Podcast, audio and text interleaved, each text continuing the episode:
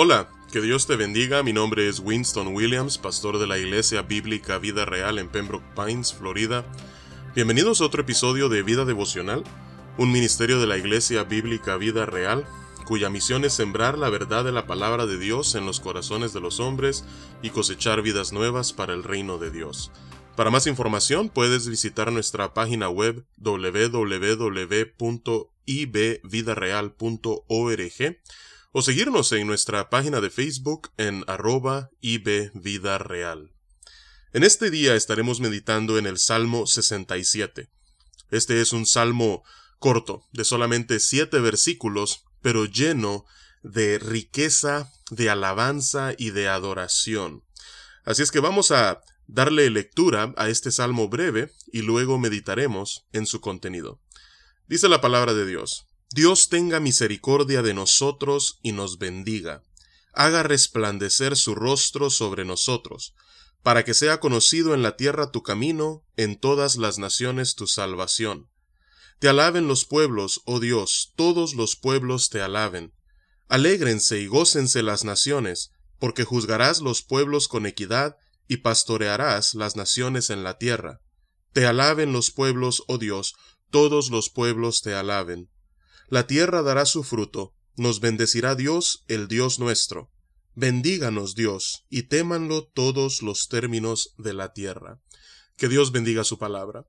Vemos entonces en este salmo, en el versículo 1, que comienza el salmista con una petición. Y la petición es la siguiente, Dios tenga misericordia de nosotros y nos bendiga, haga resplandecer su rostro sobre nosotros.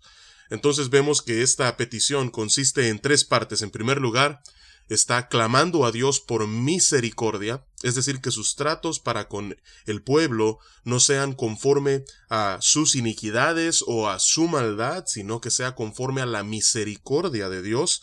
En segundo lugar, que ellos puedan ser receptores de su bendición, nuevamente, dice él, y nos bendiga. Así es que este quiere ser un pueblo eh, el cual Dios bendice.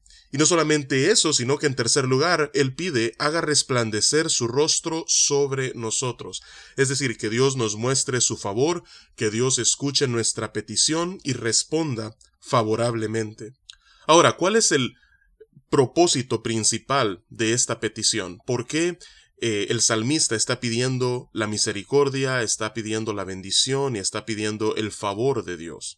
Dice el versículo 2, para que sea conocido en la tierra tu camino, en todas las naciones tu salvación. La nación de Israel tenía como misión el que las naciones pudiesen conocer al Dios viviente, al Dios único y verdadero a través de este pueblo escogido suyo.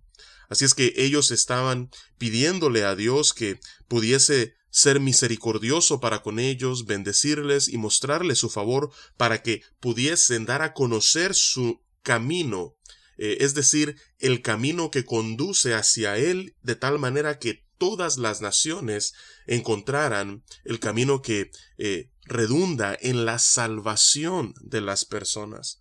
Ah, así es que esta era la misión del pueblo y el pueblo está pidiendo a Dios que eh, Él pueda bendecirles para que ellos puedan cumplir esta misión.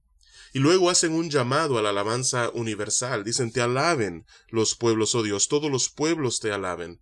Alégrense y gócense las naciones. ¿Por qué? Porque juzgarás los pueblos con equidad y pastorearás las naciones en la tierra. Y nuevamente repite lo mismo del versículo 3. En el versículo 5 dice, Te alaben los pueblos, oh Dios, todos los pueblos te alaben.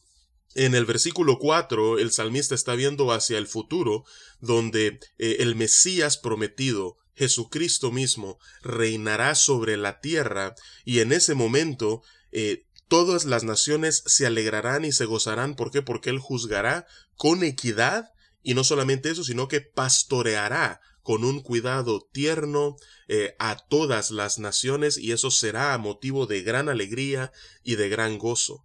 Entonces nuevamente esto mira hacia el futuro, hacia el reino milenario de Cristo Jesús, cuando Él vuelva por segunda vez, ya no como el siervo sufriente, sino como el Rey de Reyes y Señor de Señores, a consumar el reino que inauguró en su primera venida. Todo esto nosotros lo sabemos porque tenemos la revelación del Nuevo Testamento eh, por la cual podemos interpretar este salmo a la luz de todo el plan de redención que hoy en día conocemos gracias a la revelación de las escrituras.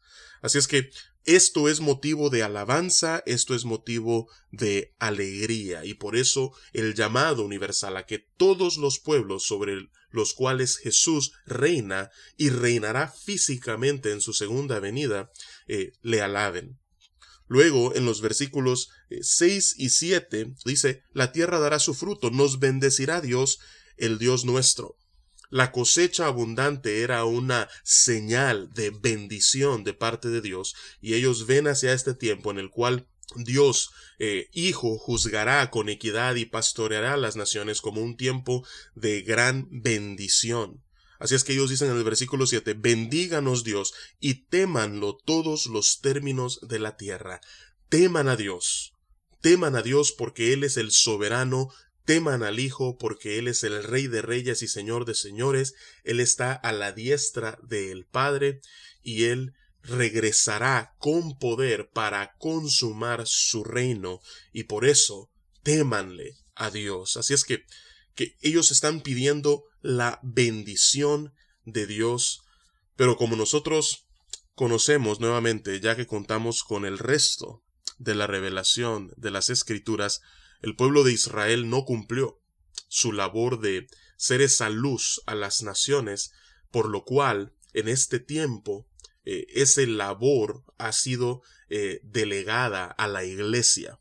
Nosotros ahora entonces debemos de ser esa luz que resplandece en las tinieblas. Nosotros debemos de eh, mostrarle a las personas, tal como dice el versículo 2, el camino que sabemos de acuerdo a Juan 14:6 es Cristo Jesús mismo, mostrarles a Cristo, al Salvador, a todas las personas en todas las naciones, tal como Jesús nos manda en Mateo 28, 18 al 20, ¿para qué? Para que puedan conocer ese camino y puedan encontrar la salvación. Esta es la responsabilidad de la Iglesia hoy en día.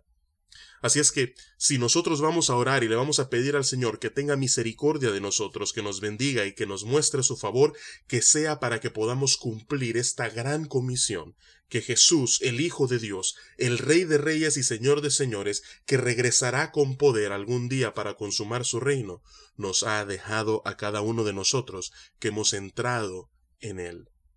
Así es que vamos a orar y vamos a pedirle al Señor precisamente a través de este Salmo 67, que esto pueda ser una realidad en nuestras vidas como discípulos individuales de Cristo, pero también en su iglesia.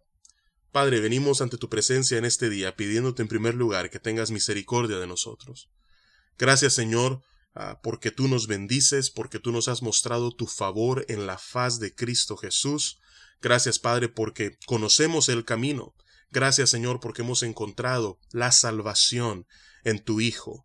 Así es que por eso te alabamos, Señor, todos, Padre, los que hemos entrado en tu reino. Hoy te alabamos. Nos alegramos y nos gozamos, Señor, porque Cristo, quien está a tu diestra, Él juzga con equidad y Él, como nuestro buen pastor, cuida de la iglesia. Pero miramos hacia el futuro, Señor, en el cual Él regresará con poder y físicamente consumará su reino y gobernará sobre la tierra a todas las naciones. Y es por eso, Padre, que te pedimos que nos ayudes a seguir alumbrando el camino que conduce hacia Él para que los pueblos te puedan alabar, para que la tierra, Señor, pueda ser llena de tu gloria y conozcan tu nombre. Así es que, Señor, bendícenos, que podamos ver el fruto de nuestra labor a medida eh, las personas continúan escuchando acerca de su Salvador y reconciliándose contigo, oh Padre, a través de Él. Así es que, Señor, te alabamos, te exaltamos, Señor, y nos gozamos en este día en tu salvación. Y es en el nombre poderoso de Cristo Jesús que oramos. Amén y amén. Que Dios te bendiga y con su favor nos encontraremos mañana.